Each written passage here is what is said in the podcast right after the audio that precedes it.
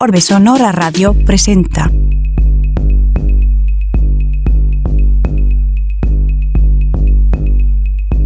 ...88.5 FM, Radio Universidad San Luis.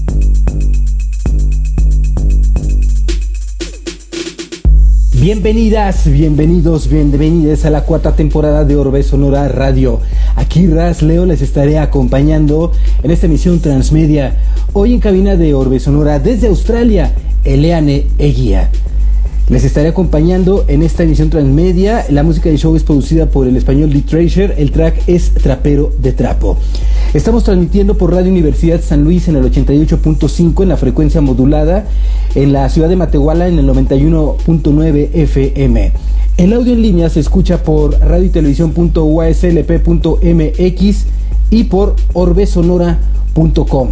En video, en video estamos transmitiendo por Instagram TV, por eh, Facebook, por eh, YouTube en las cuentas de Orbe Sonora. La versión en podcast de audio ya está disponible en Spotify, Apple Podcast, Google Podcast, Amazon Music, Deezer, Tidal, Tuning Radio y Mixcloud. Búsquenlo como Orbe Sonora. Saludos Underprod Radio. Saludos Underprod Radio Comunidad Alemania. Saludos Underprod Radio Comunidad Nueva York. Saludos Washington DC, California, Colombia, Mexicali. Saludos San Luis Potosí. Estamos transmitiendo desde San Luis Potosí. Saludos Ciudad de México. Saludos Filipina. Hola Fabis, ¿cómo estás? Estamos transmitiendo, en este momento nos estamos enlazando hasta Australia con Eleane Guía. Vamos a hablar de migración. Eliane, ¿cómo estás? Comiendo. Me agarraste echando. Dije, en lo que te está presentando, yo puedo comerme un poquito del pastelito ese que me compré. Delicioso. Oye, un pastel de zanahoria. Saludos, saludos, saludos, saludos, Muchísimas gracias por invitarme. Estoy muy contenta a la carrera. Fíjate que, bueno, mi querido Leonardo, siempre es un honor estar en tu programa y estar en contacto contigo, como buenos amigos que somos, pero aparte porque eres todo un profesional. Entonces, gracias por invitarme. No, pues gracias por darte una vuelta aquí a la cabina de Orbe Sonora, Eliane. Oye, rápido, eh, ¿de cuánto tiempo dispones ahorita para, porque sé que estás en tu break, en tu hora de lounge? No, tenemos una hora, tenemos una hora. Ah, ok, ok. Sí, porque si no, si no dije, vámonos rápido, vámonos rápido. Oye, pues a ver, platícanos de dónde vienes. ¿Por qué, por qué, por qué te agarramos con, con el emparedado en la boca? Exacto, sí, es que fíjate que me invitaste muy amablemente a tu podcast y dije, sí, dale, sale. Y luego siempre me quedo pensando, qué tonta, pues estamos viviendo en diferentes días. Pues aquí te cuento que es el miércoles a la una de la tarde. Entonces estoy... Estás en el pensando, Exacto, pensando yo de que no, pues sí, el martes a las 10 de la noche y luego siempre caigo en cuenta de que, ah, ya me acordé, pues estamos en, otro día, así que obviamente estoy trabajando y dije, bueno, me voy a ir a un break en lo que yo vengo contigo a saludarte, saludos a toda la gente que nos acompaña. Estoy desde Sydney, Australia, la mera el mero centro, el mero lugar de encuentro. Tenía muchas ganas de haber estado afuera donde está pasando la gente para que vieran un poco, pero pues bueno, por desgraciadamente pues también es mucho ruido, ¿no? Pensé que a lo mejor no nos ¿Quién sabe? Pues igual, igual este, eh, caminando. Si no al ratito me salgo, sí, Puede ser, ¿no? Oye, oye, Leane, ¿hace cuánto tiempo tú migras a Australia? Fíjate que ya tengo 11 años, este año cumplí 11 años viviendo en Australia. Eh, llegué a vivir primero en, Newcastle, que es un pueblito eh, en New South Wales, y luego después ya, después de cuatro años, una situación personal, ya decidí moverme a la capital, acá, a Sydney. Bueno, que puede ser la ciudad más grande ¿no? de New South Wales, de Nueva Gales del Sur. Y, este, y la verdad es que, eh, ¿sabes? Cuando hay gente que dice, este es el lugar donde quiero vivir, este es el lugar donde yo quiero vivir también. Sydney es Sydney es muy bonito y justamente fíjate que estaba pensando en el tema que íbamos a platicar hoy migración. de migración. Migración, o sea, porque estuve haciendo como un conteo de, todas las cosas tan importantes cuando tú migras, ¿no? Cuando decides cambiarte a otro lugar, migrar, ¿no? Como lo hacen los animalitos, las mariposas, las, las aves, ¿no? Y se van a otro lugar. ¿Por qué? Pues porque buscan un mejor lugar porque lo necesitan para sobrevivir o simplemente porque les ofrece algo que es mucho mejor, ¿no? Para la estabilidad de esa especie, o de esa familia o de esa persona que quiere emigrar. Entonces es, es como tan te llena, ¿sabes? De muchos este, sentimientos, porque por un lado estás muy contento, como lo estoy yo, de vivir aquí en una ciudad tan grande, siempre que se vive en una ciudad grande, una capital cosmopolita, en la que primer mundo. encuentras primer mundo, ¿no? Bella, gente de todas partes del mundo, multicultural, totalmente, o sea, donde he aprendido muchísimo de culturas que yo ni idea. He tenido que comprarme un mapa para poder encontrar países que no tenía idea dónde estaban y me da mucha vergüenza, ¿no? Que es geografía así de, ¿qué? ¿Dónde está esa isla? Entonces, eh, todo eso me ha dado mucho gusto y por otro lado, pues también la pérdida, ¿no? Obviamente tenemos la pérdida de muchas otras cosas que eran parte, pues, de nuestra vida diaria y que uno a veces, hay cosas que extrañas que, a veces ni te das cuenta. Entonces, creo que hay una parte muy importante en el mundo que está precisamente ahorita en estos tiempos de, que estamos viviendo en el planeta, con pandemias y guerras, que se está moviendo, ¿no? Y que lo está haciendo pues por su bien. Y que pues esa migración cuesta porque hay que dejar atrás cosas que uno quiere por ganar otras que te van a recompensar, ¿no? Que te van a dar un mejor, una mejor estabilidad a veces, un mejor futuro. Te pueden dar también seguridad. Puedes también estar buscando simplemente una vida más segura, ¿no? Entonces, pues sí, hay muchos motivos. ¿Tú has migrado? Eh, claro, pues es que yo. Leonardo? Eh, eh, claro, porque imagínate, estamos en un país, México es un país en donde se da mucha migración interna, en donde los mexicanos nos movemos de una ciudad a otra. Yo vengo migrando de la Ciudad de México como parte de un proyecto familiar, buscando el lugar más bonito del país para vivir. Y en familia decidimos que San Luis Potosí es el lugar más bonito. Al día de hoy yo me siento de vacaciones cuando voy este, caminando hasta camino un poco más lento, de repente soy criticado porque, oye, vienes muy lento. es que estoy disfrutando de lo que, pues del día a día, ¿no? Eh, es, a veces puede ser difícil de entender el, cuando uno está buscando ya cierta tranquilidad y encuentra circunstancias que te permiten tener como que esa búsqueda de calidad de vida, ¿no? Y bueno, México es un país en donde se migra eh, interiormente, pero también está la otra parte en donde hay una hay un sueño, un sueño por, por salir del país, ¿no? Eh, desde salir a los Estados Unidos, que es lo que está aquí próximamente. A la mano. Quien quiere viajar a Europa o, o, quien quiere recorrer alguna otra otro lugar, ¿no? Y esto se da por diversas circunstancias, por oportunidades laborales, por las características también de, de la misma chamba, o por decisión quienes pudimos darnos el lujo, ¿no? Quienes pudimos darnos el lujo de decidir a dónde queremos eh, ir a vivir un poquito tu situación, ¿no? Sí, pero tú te sales del país, yo mismo aquí puedo comer tortillas. Exacto. Ay, qué ricos sopecitos, que esos los que ah, últimamente extraño los sopes. Quiero sopes. Ah, eh, entonces, la verdad es que sí, o sea, hacer una decisión así de emigrar, pues sí te tienes que poner los pantalones y mucho producto de gallina, ponerlo en tu canasta para decir, pues ahí voy, ¿no? Ah, sin mirar atrás y cambiarte. Fíjate que, como lo dije en los uh, videos en los que estuvimos promocionando esta plática, la mayoría de los mexicanos tenemos un familiar que vive en el extranjero. Yo creo que la mayoría es es extraño, ¿no? Quien no tiene un familiar que no está viviendo en el extranjero, porque en realidad ahorita ya se está haciendo muy común que incluso van a vivir para, para estudiar, porque también hay una migración de estudiantes, ¿no? Están aprovechando oportunidades de becas, están aprovechando posgrados, maestrías que se pueden llevar a cabo en el extranjero y que obviamente cuando regresan al país en México, pues les dan más oportunidades de trabajo, ¿no? Que es muy importante. Entonces, eh, yo creo que ahorita es parte muy importante de, de las modernidad mexicana que tenemos muchos. Yo tengo mitad de mi familia viviendo en otro país, en Estados Unidos en su mayoría, y eso pues hace más fácil a veces las cosas en cuestión de que pues la familia sabe que se, a veces se desmiembra, ¿no? Para extenderse, porque a veces tienes que pensar que un miembro de la familia va a encontrar, encontrar mejores opciones en otro lugar.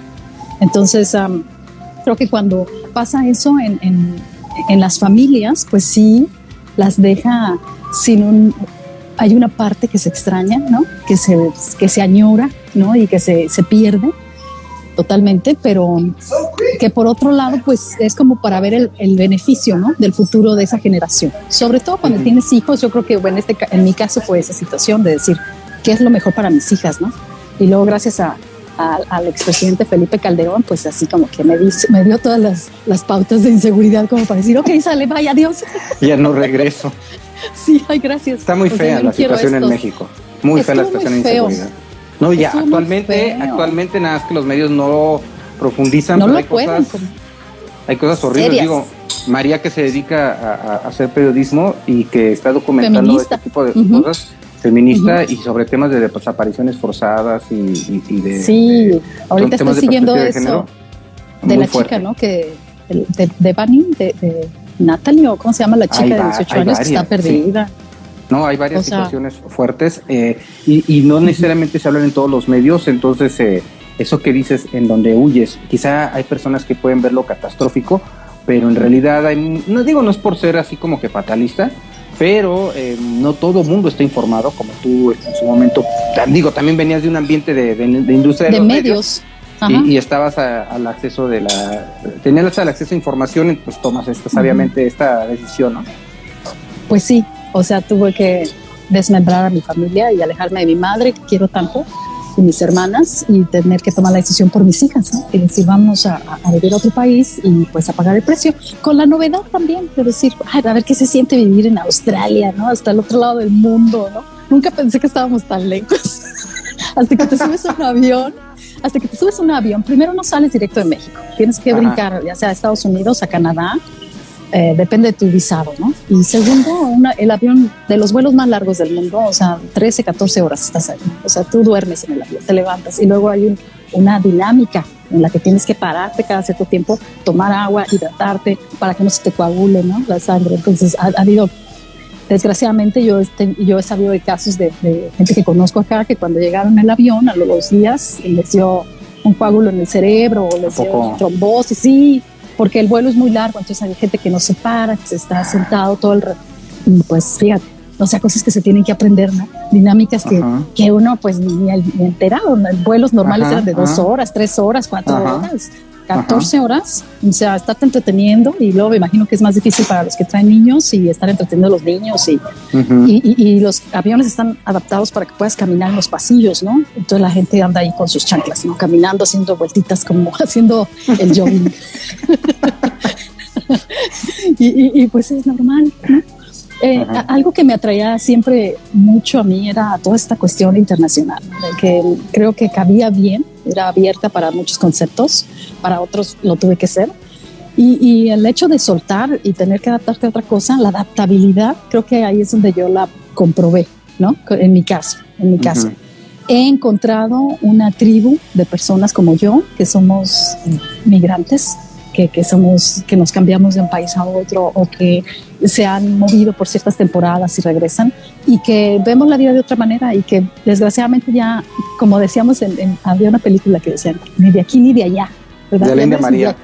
sí, ya no eres ni de aquí ni eres de allá, porque luego regreso a México y ya no quepo tampoco tanto, ya, ya, también me desadapto, ¿no? También me de repente así como que, a ver, ¿cómo, cómo hago aquí? Pues ya estoy acostumbrada a otras formas de vida más estructuradas en las que todo para mí aquí se me hace fácil, ¿no? y la seguridad, que es algo que pues valoro mucho, porque puedo salir en la noche y regresar en la noche en un transporte público, ves chicas eh, alcoholizadas ahí todas en el transporte público y seguras deberían de llegar a su casa.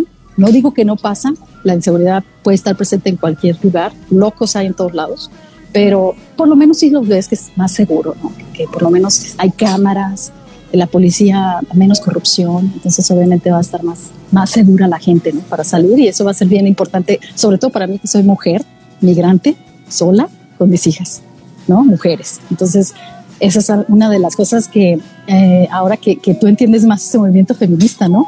Eh, yo creo que yo antes no, no lo, pues es que en mis tiempos no era tan fuerte ese movimiento, pero creo que siempre estuve eh, como no adaptándome a ese sistema en el que las mujeres no somos nada si no tenemos un hombre a un lado.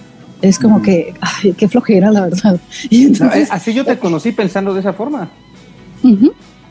Sí, sí, sí. Y, la verdad es que tú me conociste trabajando, haciendo mis cosas, o sea, no tenía que andar pidiendo permiso para ver si tomaba una decisión o no. O sea, yo podía hacer mis decisiones, ¿no? Y, entonces, eh, cuando llegas a un país en donde la mujer estamos a este nivel, ay, lo sientes bien rico, ¿no? estás bien rico así de que llegas a este nivel y que los hombres también están más adaptados a ese sistema y entonces no nada más tú llegas y cocinas, también ellos te cocinan, o sea, los dos, ¿no? A la par, o sea, qué padre, ¿no? vivir en un, en un, lugar donde estás como un poquito más al nivel, en, en, cuestiones de independencia como mujer. Ese es un estandarte que creo que cuando migras, y es de eso lo que quiero hablar, de las mujeres que migran, ¿no? Porque digamos, empezando por la cuestión de migrar, pues va a tener mucho que ver eh, el poder adquisitivo, es una parte muy importante. No es lo mismo migrar con dinero que sin dinero, ¿no? No es lo mismo migrar este, teniendo educación o no teniéndolo, o oyéndote con una pareja acompañada con hijos o sola, ¿no? He visto una cantidad de mujeres, eh, igual que hombres, pero en este caso hablemos de las mujeres, que se migran a este país, por ejemplo, solas y se me hacen tan valientes porque o sea, deciden por una u otra situación, que puede ser de inseguridad, de desamor, de, estudios, de simplemente ir a la aventura y conocer más, es decir, ¿sabes qué? Voy a dejar eso atrás y me voy a cambiar y voy a irme a otro país. Pues las primeras cosas que tiene uno que observar es cuáles van a ser mis opciones cuando te vas a ir a un país, ¿no? O sea, hay dos formas, legal y legal. Creo que lo conocemos perfectamente, perfectamente bien este movimiento en Estados Unidos porque sabemos que hay mucha gente de forma ilegal viviendo en Estados Unidos. La cercanía, ¿no? Lo, lo propicia. Pero, eh, por ejemplo, para Australia, pues está bien difícil, ¿no? Llegar nadando. igual, igual, muy mal chiste, pues sí ha habido quien me ha dicho, ay, ¿cómo llegaste nadando? Entonces, ay, qué chistosito, Entonces, el chiste es que no me gusta esos chistes porque ya sé que lo están agarrando para, para molestar por mí. No, y además hay personas, hay personas, por ejemplo, quien sale de Cuba que sí lo hace de esa forma, ¿no? Eh, en balsas y, enfrentando peligros, ¿no? Claro, ¿no? Situaciones fuertes, ¿no? Claro que no es visible. Entonces no está como para que te rías y así, Pero bueno, el chiste es que eh, pues en, Australia el sistema de migración es tan estructurado también, tan fuerte, que es muy difícil que llegues ilegalmente aquí. En realidad tienes que venir con una visa, un visado de estudiante, puede ser desde un curso de inglés en el que te atreves a a venir por seis meses y lo arreglas con alguna agencia de, de, que te arregla los papeles o directamente con una escuela.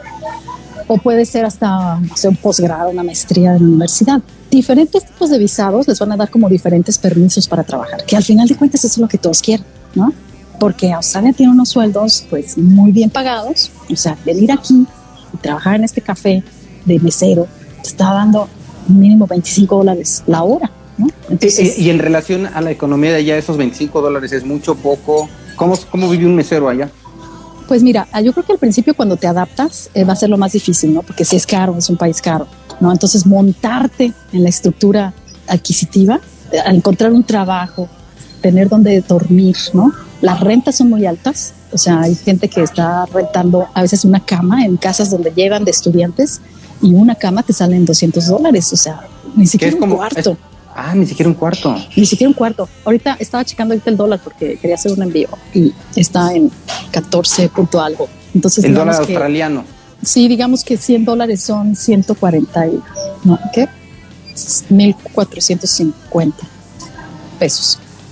100 dólares, 100 dólares australianos son 1450. Entonces, digamos que, imagínate, casi 3 mil pesos por una cama, ¿no?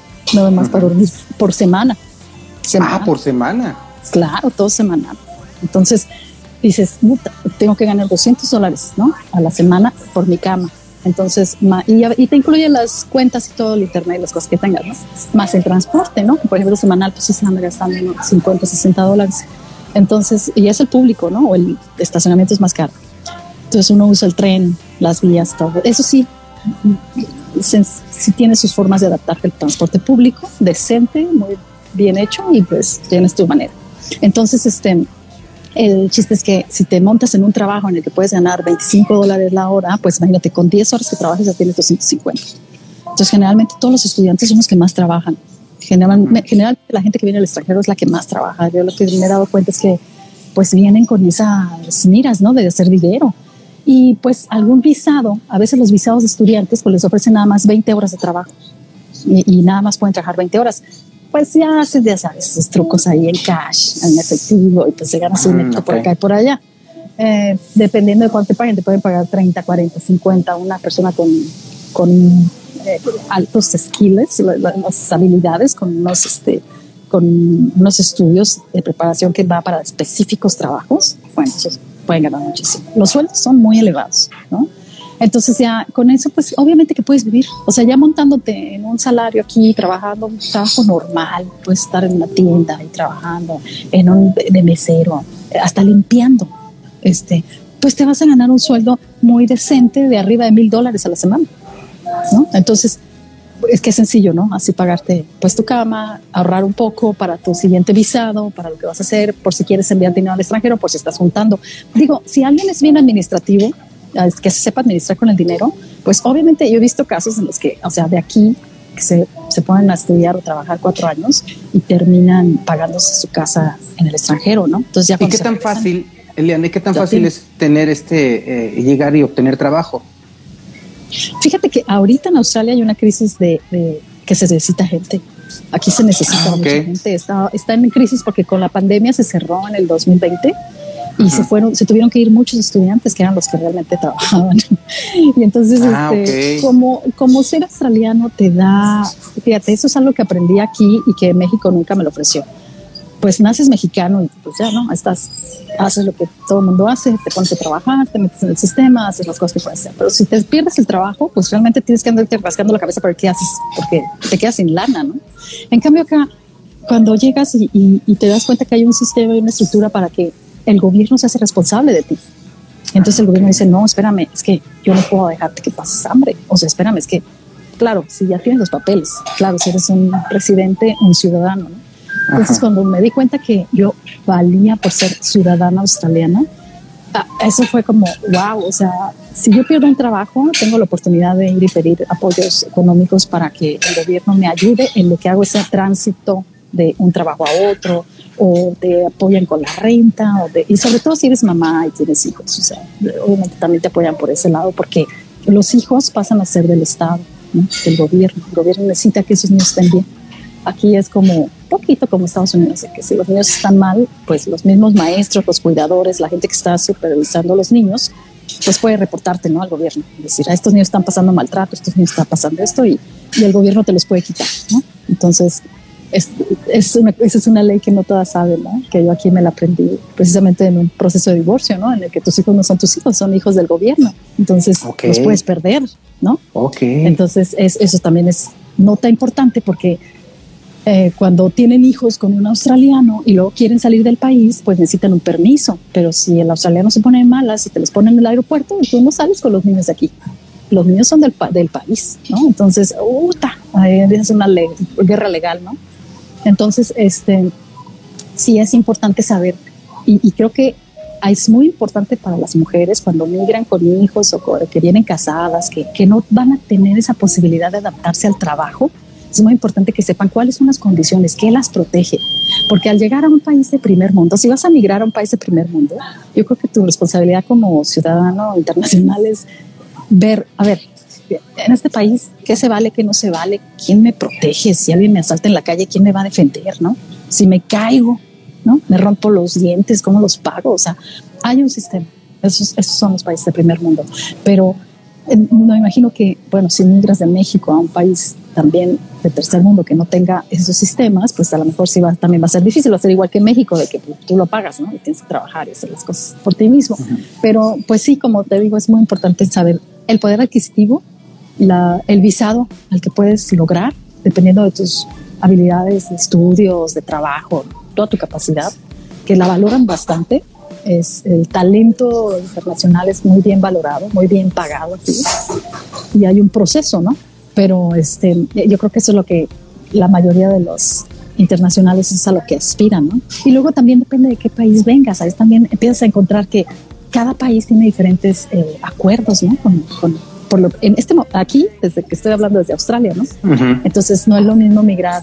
Por ejemplo, hubo un tiempo que yo me daba cuenta que los colombianos tenían más beneficios que nosotros. O por ejemplo, hubo un tiempo en los 70, ¿te acuerdas? Cuando eh, Pinochet tomó Chile y hubo allá una dictadura.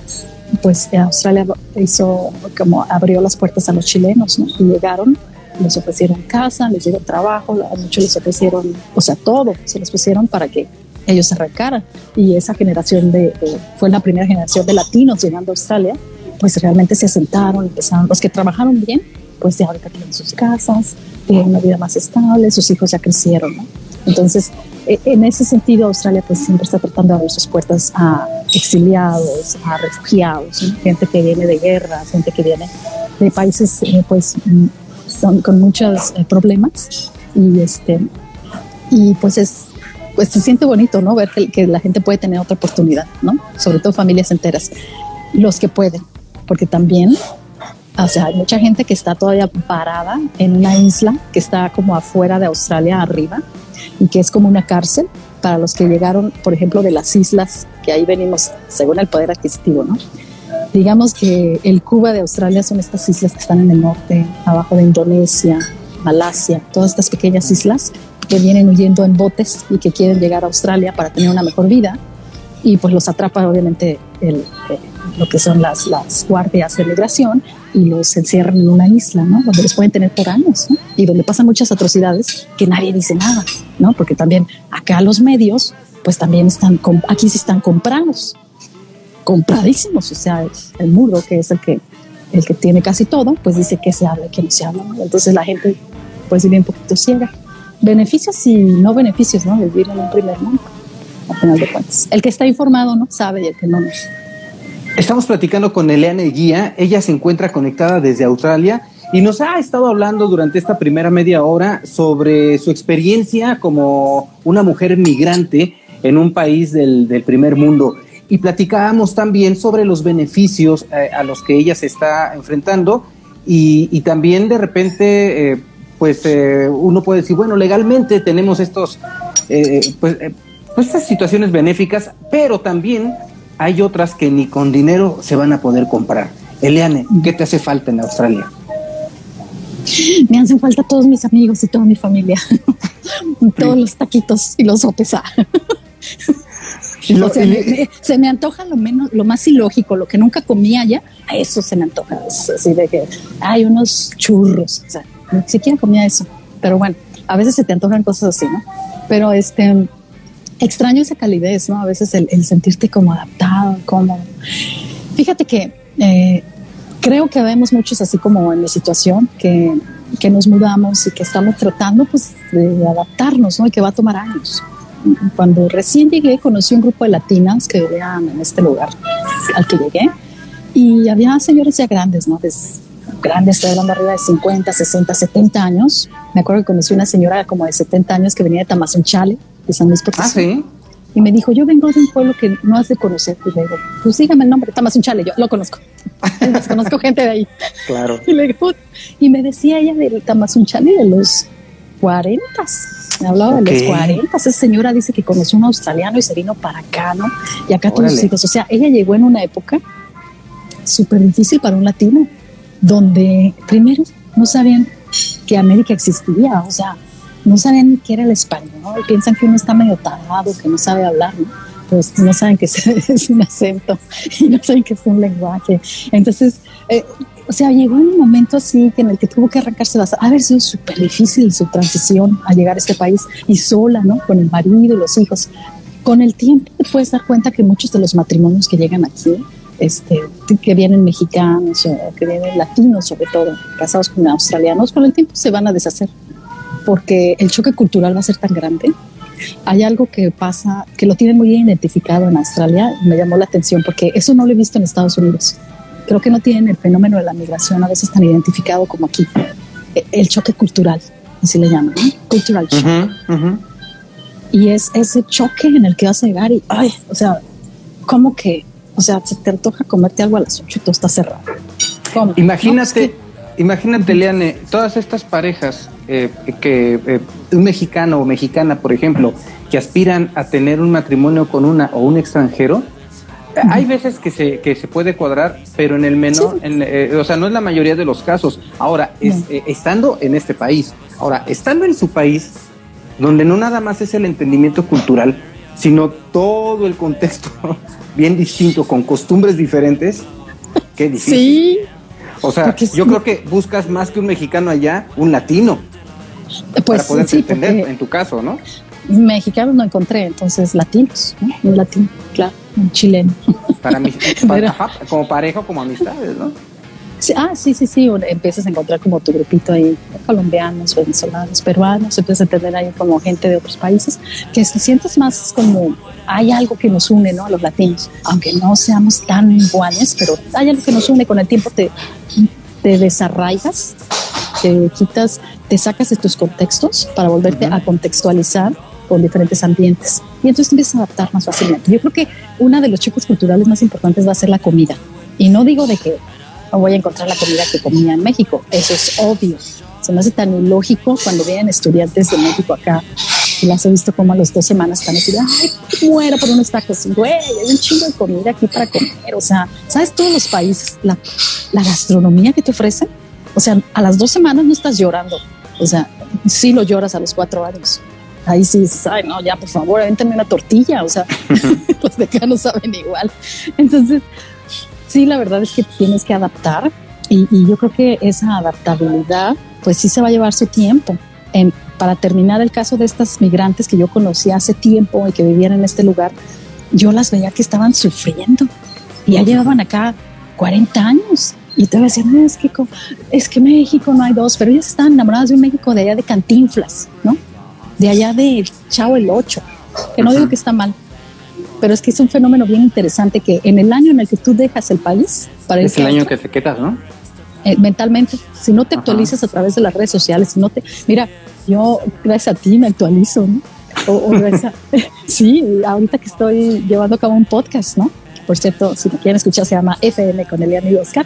Y a través del podcast, sí, he estado entrevistando gente que también vive en el extranjero en otros países y la verdad es que es una manera de actualizarte y decir, oh, wow, esto es lo que está pasando en aquella área ¿no? del país, porque estoy tan lejos y en otros tiempos que de verdad que te desconectas. ¿eh?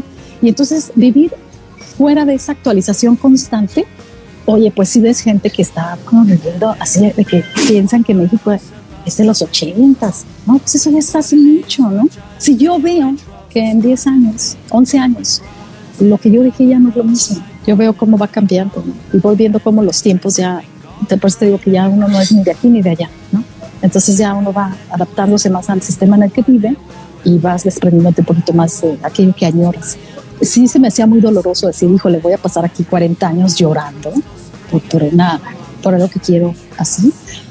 Tengo que hacer algo, ¿no? Entonces creo que aquí es donde viene algo bien interesante que también hacemos los migrantes, que es el buscar el reconocimiento de nuevos espacios que nos brinden un poco de, de, de ¿cómo se De joy, o sea, de, alegría. Por ejemplo, a mí me gusta ver este, danzas de otros lugares.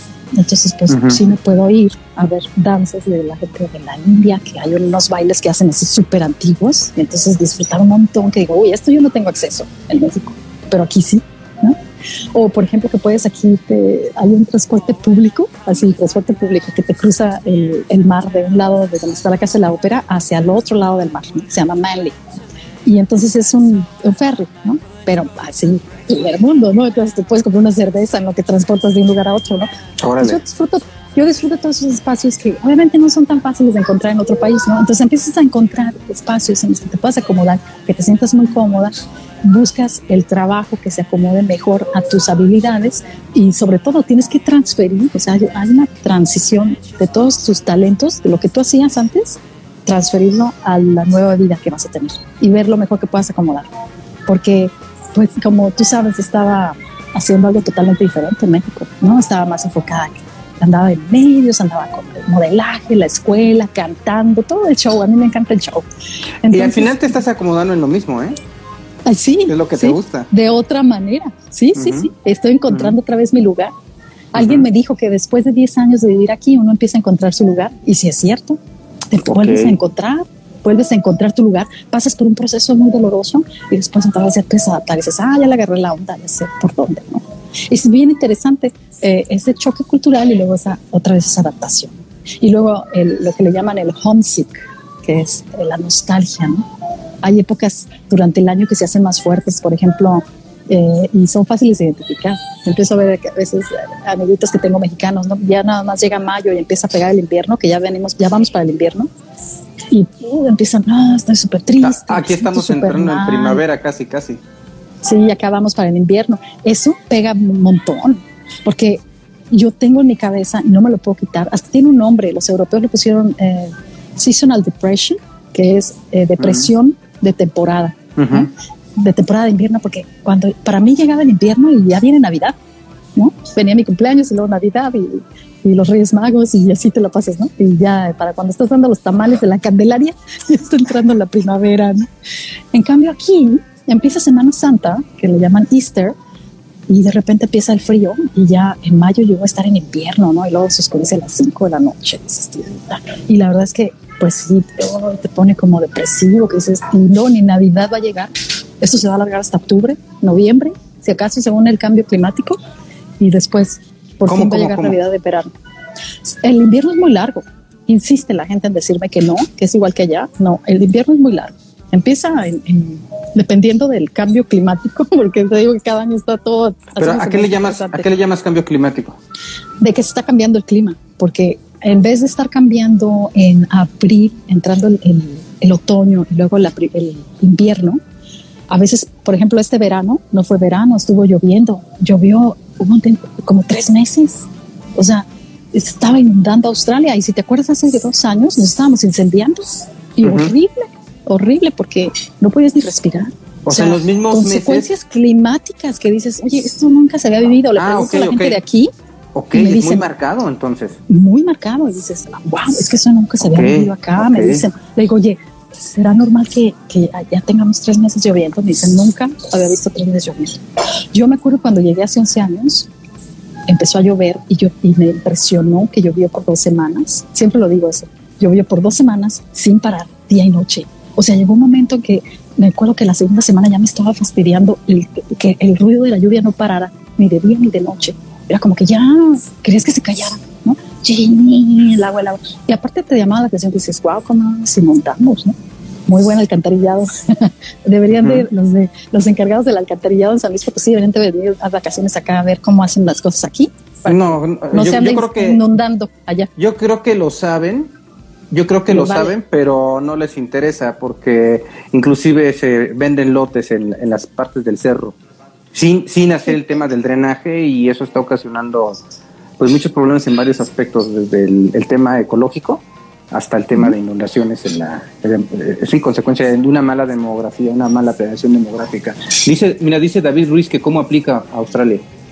Fíjate em, que estamos empezando a hacer un enlace con una agencia que se encarga del visado para venir a Australia, porque fíjate que hay mucho fraude, entonces tengan mucho cuidado cuando quieran venir para acá, les ofrecen muchas cosas y no, hombre, que la mejor lifestyle, la vida, hombre, los avientan en un cuartucho como con 10 chinos, todos amontonados ahí, y luego después les venden becas carísimas, que la verdad se les pueden quitar de ahí. Voy a hacer el enlace directo para una agencia seria si ustedes me quieren escribir, mándenme el email, mándenme su información de lo que quieren saber de Australia a eleane y oscar gmail.com, que es el email del podcast. igual no estaría de más que pusieras por aquí abajo el comentario ya que termine todo esto y lo fijo para que con tus datos, ¿no? Para que no se pierda, ¿no? Mándenme el si quieren mándenme un email, ahí me, un correo electrónico y me escriben sobre sus intenciones de venir a Australia y les puedo hacer saber cómo donde dice comentarios. Bueno, ahorita, ahorita terminando el, la transmisión lo, podemos escribir ahí el dato y ahí se queda. Y luego, Eliane. Dice, opino lo mismo, no les interesa. Sí, claro. Sí, por favor. Sí, claro que sí, David, para que sepas cómo venir a Australia. Fíjate que esa es una situación también importante. Cuando estuve aquí me di cuenta que había mucha gente que venía a estudiar cursos de seis meses, de un año. Mucha gente, dije, ¿cómo? Como que en México no tenemos mucha información. En el tiempo que yo me vine, casi no sabíamos de Australia. Pero eh, bueno, mis alrededores. Y eso que estuve mucho tiempo con un australiano y pues casi nadie hablaba de, ay, me voy a estudiar a Australia. Ahorita todo el mundo viene a estudiar a Australia. Se hizo muy popular, ¿no? obviamente con eso crecieron un montón de escuelas patitos y de visados y de gente así. Por eso es la, hay que tener un contacto seguro, ¿no? Para que puedan llegar en, eh, seguros, ¿no? Y que no nada más les bajen el dinero. Eh, pero la verdad es que hay muchas opciones. Las escuelas, muchas de las escuelas directamente puedes aplicar para estudiar con ellos. Y aunque viéndolo en pesos mexicanos, puedes decir, híjole, es que está carísimo. O sea, primero el vuelo, ¿no? Que van a ser como que unos 25 mil, 30 mil pesos. Eh, y luego después los estudios y luego el visado. y luego el tiempo que te vas a ir. Nada más de Eh, ida. Pero no ida y vuelta. Ah, ida y ok. vuelta. Creo que en eso No. estaba, no me he fijado. No sé, si es nada de ida, si está acá. Porque fíjate que era muy curioso que si yo voy a México, de aquí ir y venir, por ejemplo, que siempre compro primero el de aquí a Estados Unidos, ¿no? Ida y vuelta y después hago la otra conexión. Esa es la forma barata de viajar, hacer conexiones.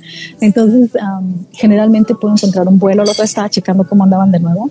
Si lo aviento seis meses, ocho meses adelante, el vuelo, voy a encontrarlo en 1.500 dólares australianos. Pero si Ok. estoy en México y quiero venir e ir, porque también pues me ha tocado hacer esos trámites el para mismo tiempo. familia, en el mismo tiempo va a ser un precio muy elevado.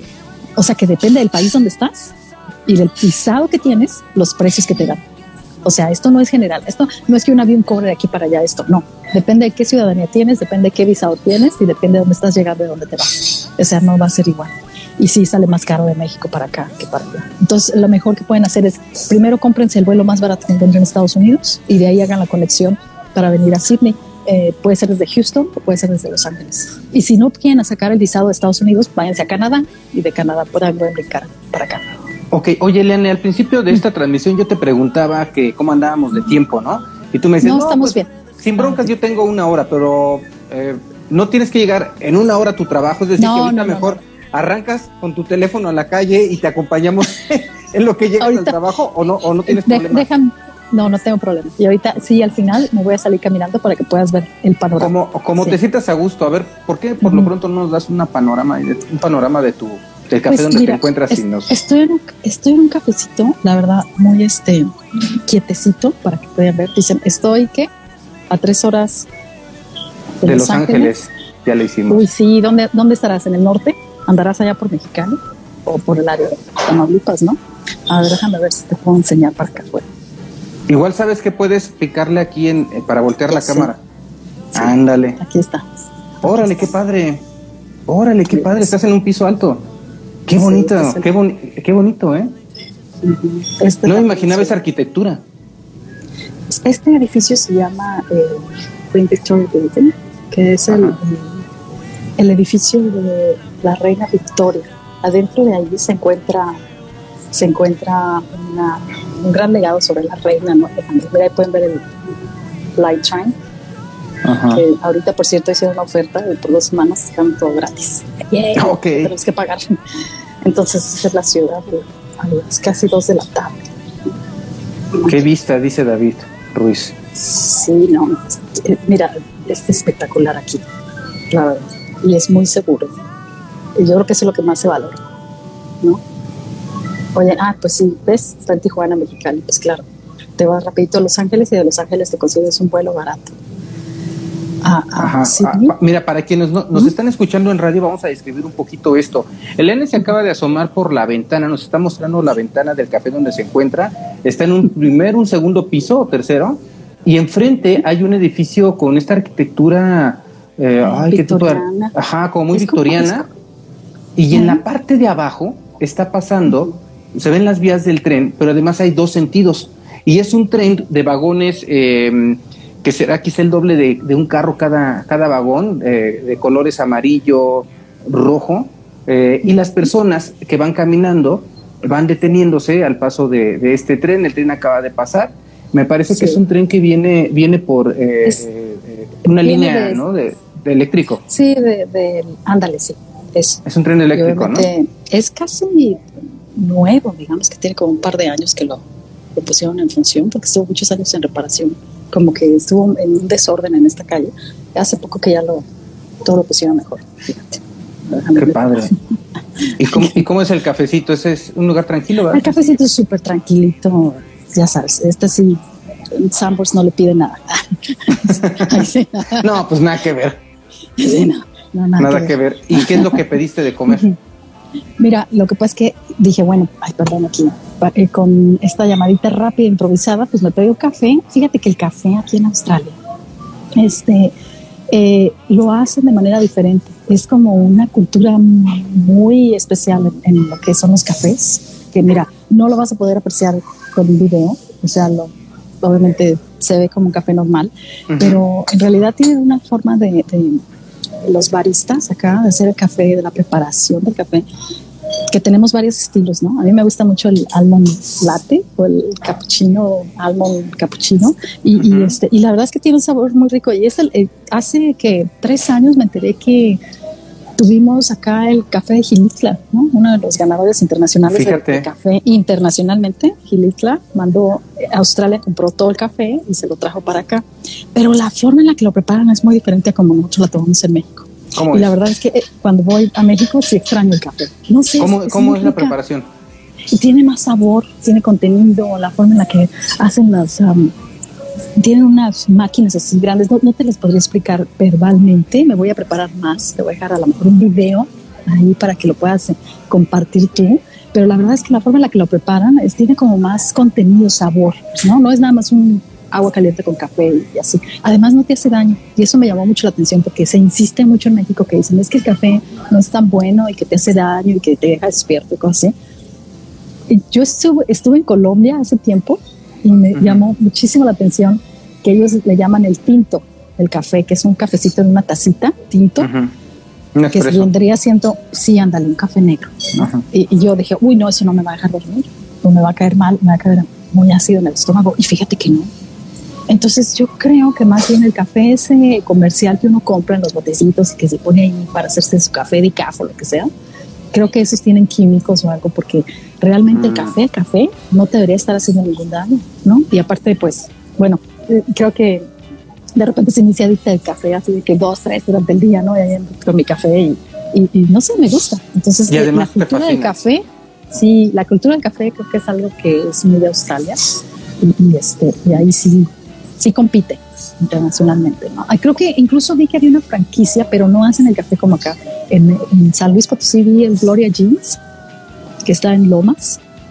Hay una franquicia. Ese café es de acá, de Australia. ¿Ah, o sea, esa franquicia, sí, el Gloria Jeans, es de acá. Saludos a Rocío. Saludos también, Oscar, por aquí está, Karina, ah, Karina Pimienta también se está, se está conectando. oye, Leane, no me digas que, a ver, estás tú saliéndote a la hora de la comida, estás tomando tu hora de la comida para amablemente mm. conectarte a platicar con nosotros. y lo que estás comiendo, un café un café con un cupcake es toda tu comida.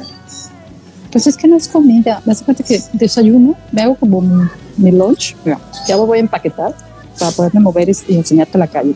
A ver. Pero en realidad este, hago como un desayuno que es con leche, una cosa así que me hago. Y luego ya después puedo estar, este, la verdad es que como un poquito más tarde. Ya me, ah, uno, uno dice... Uno no te nos vayas a desmayar por ahí. No, no, fíjate que uno dice, ya me estoy estralizando cuando ya no te da hambre a las 2 de la tarde, 3 de la tarde, ¿no? O sea, ya, ya no te da hambre esa hora. Y ya a las 6 de la tarde ya quieres comer. Uh, ya, ya valió, ya me estoy haciendo de acá. Entonces, saludcita, ¿tienes algo ahí que tomar? No, fíjate, que, que, ando ahorita muy bien, pero que se me antojó ese café. ¿eh? Uy, te encantaría, ¿eh? Te encantaría. Ahora, también acá hay mucho la cultura de, pero ya voy a agarrar la bolsa, entonces, a pasear. Aunque ¿Te vas a salir corriendo o qué? ¿O ahí no, pagas o caminando. ¿Ya ah, pagaste? no, es que aquí casi la mayoría de los restaurantes tú llegas, pagas, ordenas y ya te sientas. Ah, Cero que, como los tacos corridos ahorita y ahí va una mexicana.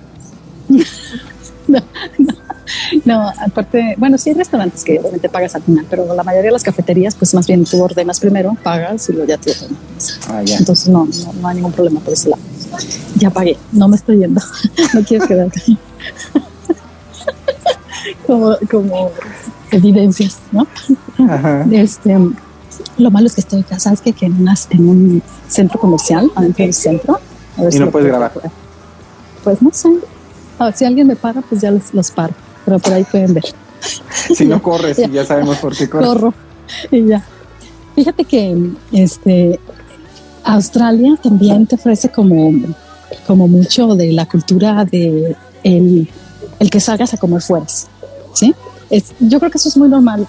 Digo, allá en México era muy normal que las amigas, que entre desconocidos nos fuéramos siempre el café, que estuviéramos comiendo fuera las cocinas económicas y eso, pero aquí es muy cosa de la cultura de que vas y comes, desayunas. Hay gente que todas las comidas se las echa en la calle, ¿no?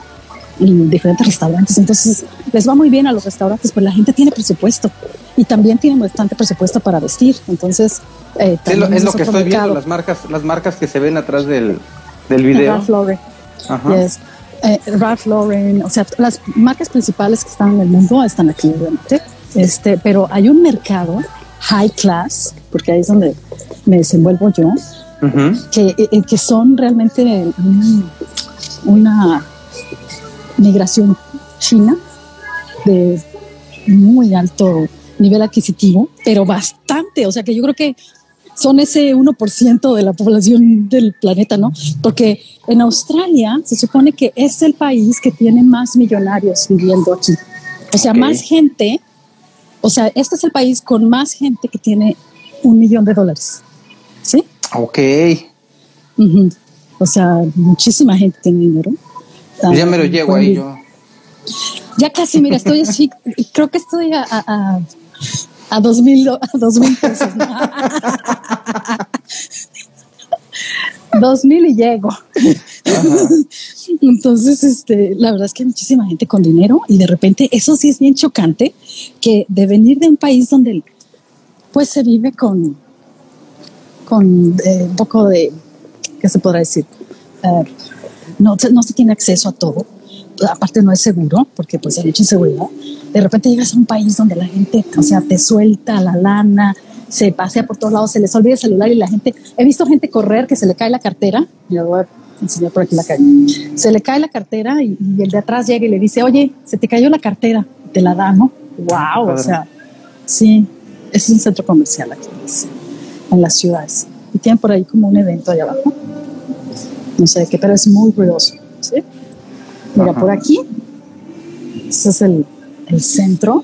Y te voy a enseñar por acá, creo que alcanzas a ver el puente, que hubiera estado padrísimo que igual en un futuro lo hacemos, lo hago en un día que esté libre y me voy allá. ¿Puedes ver al fondo? Eh, como está el vidrio. A ver si lo ven.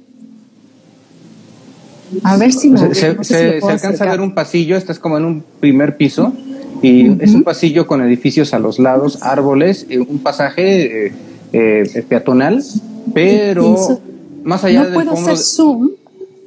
Ah, no, no, puedo hacer zoom, pero hasta el fondo se ve el puente, el Harbor. ahí, donde está, ahí donde está el puente, yo puedo ver, yo alcanzo a ver este. Eh, Oscar Rivera se unió. Justo en esa parte. Allá hasta el fondo, si ven la repetición, van a ver el, que venga la gente que te está escuchando en el podcast, que vengan a ver el video en Instagram y así van a poder ver este, lo que les estoy enseñando por aquí. Y bueno, pues ya sabes, las típicas marcas que están presentes en todos lados, comerciales. Este, y la verdad es que reúne Sydney esa parte como, pues algunos edificios todavía guardan esa eh, arquitectura, ¿no? Como más de, ¿qué podría decirte? Porque no es tan antiguo.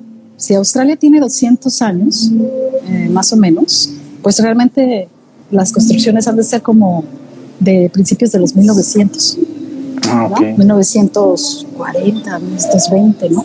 Entonces no es así como que un país que digas tú, uy, no, este, como en San Luis Potosí, que tenemos casas de 400 años, ¿no? O sea, yo creo que ahí se nos pasó, ¿no? Lo que estaban sacando oro de, San Luis Potosí, a otros se les ocurrió venir a Australia y mira cómo lo organizaron acá y terminaron organizando un país, la verdad, una estructura que se acomodó para mucha gente que vive acá. La verdad es que es una oportunidad padre. Bueno, ya para, quiero cerrar la idea ¿no? de, la migración, que la verdad es que para la gente que... No, no, no, don't worry, that's okay. No, no, it's all good. Eh, la verdad es que el, acá la gente pasando, ¿no? me, estoy atravesando. No, no te preocupes. Eres parte de la escenografía. Sí, sí. Este, yo creo que si alguien está pensando en migrar y decir, ay, cómo me gustaría ir a vivir esa experiencia, está en otro país y, le da miedo porque no sabe cómo lo va a pasar, la verdad es que anímense. Yo creo que salirte de tu zona de confort siempre vas a terminar ganando un montón de experiencia, vas a aprender de uno como persona, te vuelves a reencontrar estando en un punto ciego, ¿no? Y otra vez a decir, ¿quién soy? O sea, hubo momentos en los que yo decía, ¿qué onda? O sea, ¿para dónde voy? ¿Qué soy? O sea, ¿dónde está mi valor? O sea, te pierdes, te reencuentras y por fin te posicionas. Y cuando lo vuelves a hacer, lo haces con mucha más fuerza, como, con mucha más decisión. Y creo que eso también es muy importante porque, eh, pues ya ahorita yo me siento muy sólida, ¿no? Y así es como yo veo a otras personas que también han pasado por este proceso, que ya están muy sólidos, que ya saben lo que quieren y que saben lo que van a hacer, pero desde una perspectiva en la que ya el mundo ya no es tan chiquito desde un solo lugar, sino que ya lo puedes ver desde otros lugares, pues puedes darte cuenta y decir, bueno, mira, aquí es así, acá es de, de esta manera, ¿no? He aprendido de religiones que, que ni idea, ¿no? Y he aprendido de países y culturas, cosas que, que uh, de repente sé por qué, por ejemplo, no se ponen las decoraciones de Navidad en un lugar, ah, porque el dueño es musulmán, entonces él no cree en la Navidad, ¿no? Entonces, cosas así, ¿no? O sea, que, ah, es que estos son este, uh, judíos, o es que estos son de esta religión, o es que los los, los del Tíbet practican este tipo de religión. Estaban unos templos increíbles, decorados que, wow, o sea, no sé mucho de esas religiones, pero me encanta ir y aprender. Entonces, si, si eres una persona que te gusta realmente conocer cosas diferentes y, y exponerte ¿no? a ti mismo a, de nuevo, ¿no? a reencontrarte, yo creo que nunca es tarde. Hay de todas las edades, la gente migra de todas las edades, bajo todas las condiciones, se, se vuelve a reencontrar, encuentra su lugar. Lo más importante yo creo que es que te sientas cómodo, ¿no? Con el, en donde estás viviendo. Y pues desgraciadamente a veces, aunque no pierdo la, la, las ganas, ¿no? De regresar a México y vivir allá, a lo mejor ya cuando esté más grande, pero sí, sí ahorita por lo menos estoy a gusto, ¿no? Ya estoy encontrando mi lugar aquí. Y eso creo que pues sí se toma tiempo, pero se puede lograr, ¿no? Se puede lograr. Oye, pues qué padres palabras y, qué padre recorrido nos estás dando, Eliane. Pues yo te agradezco mucho que te hayas dado una vuelta aquí a la cabina de Orbe Sonora. Ya te dejamos para que te pongas tu cubrebocas y puedas ir, ir caminando a, tu trabajo. No hay problema. No andan usando el cubrebocas, ya viste toda la gente. Es, es que está bien unos que sí y unos que no. Entonces, eh, ¿qué onda? ¿Cómo está ahí la cosa? Pues fíjate que como abrieron las fronteras hace poco, eh, empezaron a entrar todos los extranjeros y pues obviamente el gobierno dijo, ah, ya miren, ya su opción fue, pues todos algún momento nos tenemos que enfermar, así que ni modo, aguanten. Y empezó la enfermadera. Yo me enfermé en enero y ya, entonces ahorita tengo que ponerme la tercera vacuna. Y, este, y sí me cuido cuando ya la gente está muy cerca de mí, me levanto mi cubrebocas porque no quiero que me enfermen. No sé cómo anden los virus. Y aquí llegan inmediatamente, ¿no? Como eh, cuando pasó esto de Wuhan, o sea, nosotros estábamos aquí, nosotros fuimos los primeros en recibir todo este virus aquí. De hecho, yo vi venir la catástrofe y dije, uy, de eso que querías voltear a decirle, corran, corran porque viene. Pero pues, mira, todas las pérdidas ¿no? humanas que, que ya estamos pasando. Y bueno, este, ahorita creo que ya cada quien nada más está siendo como responsable de sus propios cuidados y pues así, adaptarse a esto hasta que pase, ¿no? Muy bien. ¿Cómo la ves, ¿Algo más que tú quieras saber? ¿Algo que no, pues, pues, pues no, no, sé cómo estés tú de, de tiempo, si quieres irte caminando, y te acompañamos y no sé, mira, saludos a, Diana, que se acaba de conectar, Diana Velázquez. Ay, Diana, hermosa Diana Velázquez. Oye, que la tuviste en tu programa, me encantó. Sí, sí, sí, súper. Tan bonita. Súper, súper padre la plática. Saludos a, Diana, saludos también a Ricardo Jiménez. Que Contáctenla para unas, este, hace unos uh, tratamientos de queratina. para las que están interesadas, iban en el DF. Por ahí la vamos a tener. Y este, sí, la verdad es que um, ha, habido, ha habido bastante información, ¿verdad? Con gente que vive por otros lugares. Uh, a ver, ¿qué te enseño? ¿Qué quieres que te enseñe? Es que esto va a ser muy visual. ¿Qué tal si vas, eh, volteas la cámara, exacto, y nos vas describiendo un poco lo que, lo que hay para quien nos escucha en radio y para quien nos está viendo el video también? Estás saliendo todavía de la plaza, ¿no? Sí, claro. Voy a salir del centro comercial, aunque va a estar muy ruidoso. Pero, vamos para que calle. pero ahorita lo valoramos porque el eh, audífono que traes trae un noise reduction, entonces a lo mejor no nos ayuda un poquito y bueno, ya entendimos que, puede haber un poquito de ruido. ¿no? en este momento está bajando las escaleras eléctricas y está en, eh, un piso con varias tiendas a, los lados y un piso de mármol increíble. Máxima avanzada. Este centro comercial es donde están todas las marcas pesadas. ¿Ahí donde trabajas en ese mismo en ese mismo centro comercial? Por aquí andamos, sí. Pero no está en ese mismo edificio. Ah, pues eh, ando en mucho movimiento me muevo ah, por aquí y por allá, pero sí, este es uno de los lugares céntricos donde yo me muevo. bastante y pues muchas de las marcas que manejamos están obviamente localizadas en, en el centro, en el centro, ¿no? Lo más importante que es este. Y es que, ah, te digo, hay un mercado de asiáticos, gente que viene de China con bastante Platícanos, nivel adquisitivo muy alto. ¿A qué te estás dedicando actualmente? Porque estás hablando de moda, sigues en eso, en... Me dedico, me dedico a la moda, sí. Este, manejo tiendas, ropa, este, trabajo para una compañía, obviamente, y este y trabajo con mucho con un staff muy variado eso es lo que me encanta porque he tenido ya la oportunidad de estar contratando es muy ruidoso o no no se escucha en, un segundo plano pero mientras tú hablas el, el, micrófono de tu voz sube el audio tu nivel sube y se pone y la verdad es, mira y la verdad es que me está dando la oportunidad de contratar gente de diversas culturas también. Eso es muy importante porque te hace como más este como abierto, ¿sabes? A otras oportunidades, el tener esa apertura a la diversidad en tu espacio de trabajo, ¿no? Si no nada más te cierras en un solo círculo. Creo que eso es muy importante a nivel de cualquier trabajo, que siempre tengas como esa variedad de géneros, de, de preferencias, de culturas, de religiones, ¿no? Porque te va a hacer mucho más diverso y por lo menos te va a dar esa oportunidad de conocer también cosas que a lo mejor no son tan comunes. Aquí se me da muy fácilmente, o sea, eh, obviamente he estado muy enfocada en eso. Por ejemplo, he estado contratando gente que tengo gente de África, gente de Asia, gente de Europa, eh, gente de América, obviamente, de islas que me dan unas ganas de ir a conocer, Nueva Caledonia, por ejemplo gente que viene de, no sé, de Malasia, obviamente de Tailandia, todos estos, todos estos lugares son muy cerca. Aquí está. Como puedes ver, no todo el mundo trae las máscaras. casi, casi siempre los que más se cuidan son la gente asiática, que son los que tienen más cuidados, pero la australiana en general, pues no. No tiene esos cuidados con la pandemia, pues ya ves que también hay mucha gente que no lo cree, que cree que no existe. Que Tampoco todavía. Ay, sí, bastante. Entonces, bueno, ahí está, para que veas.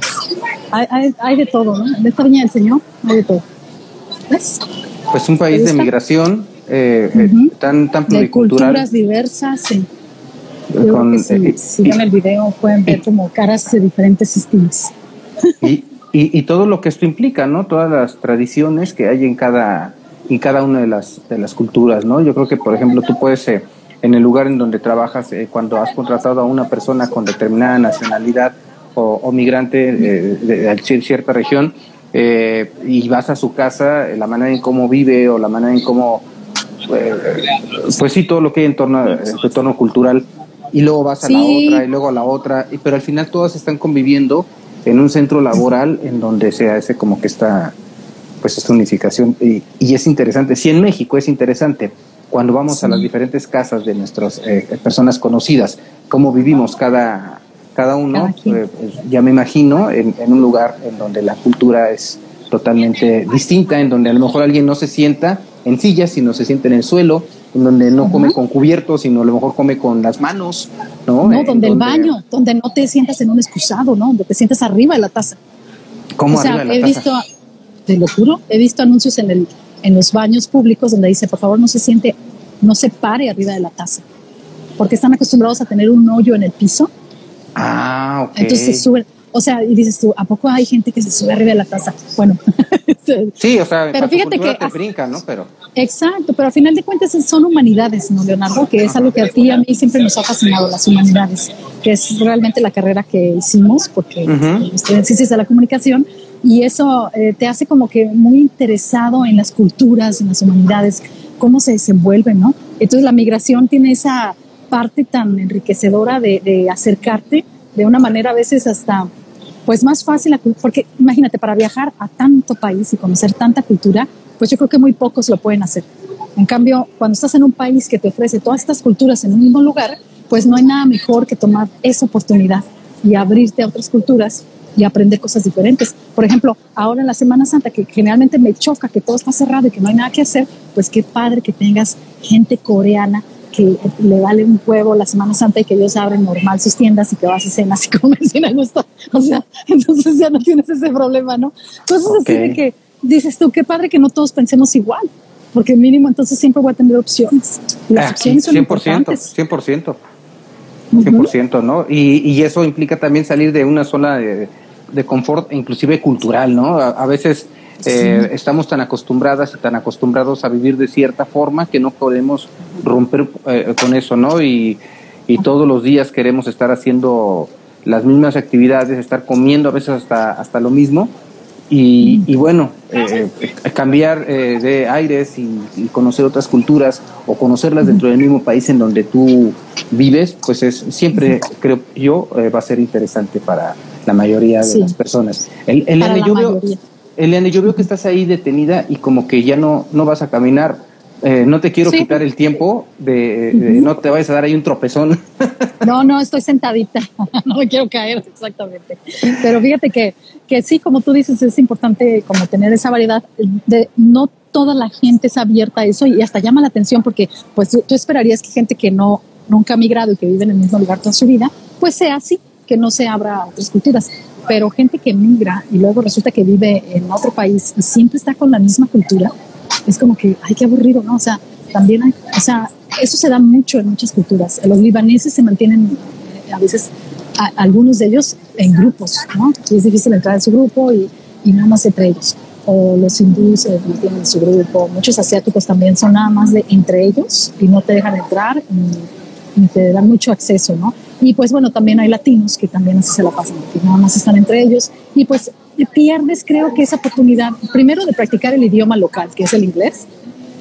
Segundo, pues de abrirte a, otro tipo de mentalidades. ¿no? Sí, por ejemplo, aquí en San Luis vas a un restaurante eh, coreano y te das cuenta que llegan eh, eh, personas de nacionalidad coreana a comer y dices, a ver, ¿qué onda con este lugar? Ah, pues resulta que los coreanos siempre van a comer en restaurantes coreanos y que estos lugares existen para que los coreanos que viven en ese lugar vayan a comer su comida porque no, no difícilmente te van a comer otras cosas, ¿no? Entonces, digo, para uno está chido porque porque llegas y comes eh, comida que sabe a comida coreana, que es comida eh, coreana, ¿no? Porque es, es, un restaurante hecho para la comunidad coreana, por ejemplo, aquí en San Luis Potosí se da mucho, ¿no? Dice Diana Velázquez, eh, Eliana, eres una máster de la adaptación pluricultural. Ay, querida, Gracias, gracias. Mira, ya vieron por ahí al señor que anda pasando. Es que pasan muchos. Un taco, un taco, de ojo, chicas, míralo. Se ve muy de lejitos. Eso sí, ah, eso sí, mucho mucho. No, hombre, también morenos, de todos, de todos los colores, de todos los sabores, de todas las edades. El chiste es que hay mucho también como... Eh, eh, yo lo disfruto mucho el observar, observar a la gente con diferentes anatomías, ¿no? Bien, ver diferentes rasgos, ¿no? Y encontrar la belleza de cada una de las razas es como bien interesante. Es, ay, no, es, que, es que es muy sabroso eso. Pero bueno, no a todos lo disfrutan, ¿verdad? Hay gente que nada más se dedica a hacer lo que le toca y ya. También. Fíjate, e, eso que dices, Eliane, a mí me ha ocurrido, por ejemplo, haces el ejercicio de que te subes en un autobús. En ese autobús vas a ver cómo se suben diferentes mujeres de diferentes edades. Y bueno, a mí me ocurre que veo sus ojos y veo que todos los ojos son bonitas, bonitos independientemente de la edad que tenga y cada quien tiene su tipo de belleza. Y, de, entrada es femenino. Por ejemplo, puede subirse una señora mayor y es, órale, qué bonitos ojos tiene, pero son ojos femeninos. O puede eh, eh, eh, una persona más joven, ¿no? Entonces, el, a veces el estereotipo o estereotipar toda esta belleza no nos permite apreciar ¿no? Ah, la estética de las personas, no que es algo un poquito a lo que tú te estás refiriendo, pero aquí en el tema de varias nacionalidades. Oye, Leana, insisto, no, me refiero precisamente a eso, precisamente a eso me refiero, a el hecho de que puedas apreciar los rasgos que son diferentes a uno y que sin embargo pues, puedes observar una belleza, ¿no? Este, en las formas, las estructuras de los cuerpos, ¿no? Y, no, y luego ves el, el, el mix, eh, a veces ves como un, un tipo de persona se mezcla con otro tipo de persona y luego tienen hijos bien interesantes, ¿no? Con unos rasgos bien interesantes. Eso también es como que súper interesante. Este, yo creo que todo eso es, es algo que yo creo que lo valoramos. Y claro que lo valoro bastante porque, de hecho, a eso me dedicaba, a lo que era, fíjate, la belleza, los cursos de modelaje, de personalidad, concursos de belleza. Y sin embargo, a pesar de que la gente pensaría que es porque hay un estereotipo de, de belleza, al contrario, para mí me parecía que yo creo que todos tenemos ese potencial. Nada más que somos como diamantes en brutos, ¿verdad? Unos más brutos que otros, pero igual, igual y, si, y si los pulimos y si los ponemos así como más eh, vestiditos y todo eso, la verdad es que uno puede sacarse muchísimo provecho. O sea, no hay que, que digas, no, es que esta persona eh, es muy desagradable. Yo creo que desagradable puede ser porque es sucio. Es lo sucio a veces nos, da de, nos hace sentir desagradables, pero aún así también hay una parte, hay culturas que ser sucio es lo normal. Entonces, hasta en eso, ¿no? Vas aprendiendo. Eh, eh, la cosa es que sí, seamos abiertos a diferentes culturas. Ahí mismo en San Luis, desde que yo viví en San Luis, yo siempre eh, me acercaba a muchos extranjeros y incluso tuve muchos extranjeros trabajando conmigo porque me gustaba abrirme esas oportunidades, esas puertas. Y yo creo que también es importante porque yo lo vivo acá como a veces la gente que es local no te quiere abrir ese espacio. Yo creo que consideremos nosotros también abrir espacio a la gente que es de otro lugar y que también se siente triste, que extraña su lugar, ¿no? O sea, nosotros sí queremos que a los mexicanos en Estados Unidos, no, déjenlos trabajar, déjenlos hacer eso. Y nosotros no queremos hacer lo mismo por, por toda la gente que viene de Centroamérica o de Sudamérica a vivir al país, ¿no? Solo porque no son blanquitos y de ojos azules, ¿no? Menos egoístas y más simpáticos, ¿no? Exacto, exacto. Y más, hay que entender la situación de cada uno. O sea, yo creo que definitiva nadie migra nada más porque sí. O sea, siempre hay una necesidad de cambio, una necesidad este, por estar mejor, ¿no? Y entonces hay, hay un precio bien alto que está pagando esa persona como para que todavía uno se ponga pesado. Pienso, hay que ser más abiertos a los extranjeros que ahí viven en San Luis Potosí, ábranse a saludarlos, a, a, ofrecerles ayuda, a invitarlos, a veces hasta... si no saludan ni a los locales. Ay, sí, ya sé voy y se hacen como los que no te conocen y dices, ay, no, Marcela, pasando dándome likes en Facebook, me ves en persona y me volteas la cara. Sí, típico de San Luis. Es parte de una cultura. Es parte de una cultura también y hay que entender de dónde viene ello también para pues para comprenderlo también porque a veces uno al venir de otro lugar es bien fácil criticarlo. Lo puede observar. Ajá, y es bien fácil criticarlo, pero hay que también eh, entender, yo creo, eh, toda esta eh, toda esta antropología y todo esto que yo no lo conozco, o sea, yo puedo tener una lectura, pero ni me consta que sea por, por ello, y bueno, ¿por qué está ocurriendo eso y tampoco ser tan, tan agresivos, ¿no? Porque a veces eh, se es mucho. Que te voy a decir, las generaciones jóvenes, bueno, tú sabes que un joven siempre es rebelde, es agresivo y, y, lo critican, ¿eh? Inclusive le, le, tú estabas aquí todavía cuando eso se, se puso en tendencia, decían, ah, pues el potosinazo. Y muchos jóvenes eh, a diferencia de, otros momentos, de otros años, empezaron a, saludar ya en la calle, ¿no? Eliane, pues me da mucho gusto que te hayas dado una vuelta. Ahora sí, aquí en la cabina de Orbe Sonora, a darnos este recorrido. Invítanos a tu podcast. Sí, claro que sí, a los que quieran escuchar una conversación que tenemos bien entretenida entre Australia y México, hablando sobre personal branding, belleza y todo, que les encanta eso del modelaje y los certámenes y todo eso.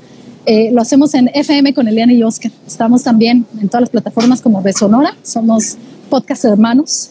Claro. y, este, y bueno, aquí estamos en Fen Model, ahí nos pueden seguir. Eh, la verdad es que estaban entretenidos, hemos tenido personajes bien interesantes, ¿no? Y, este, y bueno, cuando quieras este, te traigo más información este, y pues me da mucho gusto que me hayas dado este espacio. Eh, me gusta la, lo improvisado así a veces porque es cuando mejor salen las cosas, ¿no? yo creo que hay gente que valora esto, está viendo cómo anda la gente, cómo, anda por aquí. Sí, sí, dice Bangalle, el potosinazo ya se está acabando. Ah, ah, son, procesos, son procesos. todo, todos son procesos. No, pues, no, sí, yo, digo que sí están cambiando, sobre todo porque hay mucha gente que se está moviendo a San Luis, entonces sí, sí, se desintegran. Yo lo, veo, con los jóvenes en las universidades, ¿eh? Sí, me imagino. Sí, y depende del perfil de la universidad, es donde encuentras mayor apertura. Ah, en universidades particulares he encontrado eh, eh, culturas más tradicionales en los jóvenes, por ejemplo, que en la... ¿Cómo ves? Es, es, interesante, es bien interesante como el proceso parece que no cambia, pero sí cambia con el tiempo, sí va cambiando. Pues qué bueno, más gente siempre va a ayudar a que todos cambiemos de forma Así es. Y esto, vale, pues, consecuencia de la migración, ¿no? También. Ajá, exactamente. De moverte de lugar, eh, porque con la zona industrial que tienen ahí en San Luis Potosí, me imagino que la migración ha sido bastante pesada y compleja y, y según sé ya hay hasta espacios en los que se han movido culturas, ¿no? Increíblemente alta, increíblemente alta. Increíblemente alta. No, a ti te daría risa si te enseño un día en la zona industrial aquí. O sea, es que son puras oficinitas, así una cuadra con unas oficinas y tú. No, mi hijo, espérame.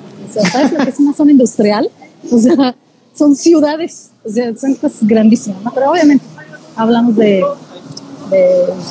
de mano de obra y cosas así, ¿no? Pero bueno, el chiste es que sí, es, es a veces traducir Australia completamente a como se vivía en México o México aquí es bien complejo, ¿no? Porque tienes que ser muy abierto a, a muchas cosas y pues nada como vivirlo, nada como animarte y vivir una experiencia de, de migrar y soltar también, porque también sabes que migrar, te voy a decir una cosa extra, te, te, ayuda a quitarte todas esas relaciones tóxicas que tenías, hasta con la familia, ¿eh? O sea, rampes y ya, porque la toxicidad tampoco es tan buena, ¿no? Para vivirla. Claro, claro. Desde uno mismo, ¿no? Purificarse un poco, limpiarse, hasta de repente ciertas relaciones que, como tú dices, muchas veces en la misma familia y a veces no lo queremos aceptar, eh, pues encontramos eh, ciertas relaciones. A veces, a, lo mejor hasta el tóxico es uno, ¿no? todo, es que te enfrentas a tu propia toxicidad, pero también te das cuenta que dices, ay, mira, pues esto era bien tóxico, ¿no? Y no me había dado cuenta. O sea, es que siempre volverte, quitarte de un lugar, arrancarte un lugar y sembrarte en otro, te va a poder ayudar a ver de lejos y decir, ah, ya identifiqué, ¿no? igual, o sea, también obviamente uno no es perfecto, uno también tiene que observarse y ver todo, ¿no? Cómo, va a desarrollar eso. Eliane, ya te dejamos para, para que continúes eh, trabajando.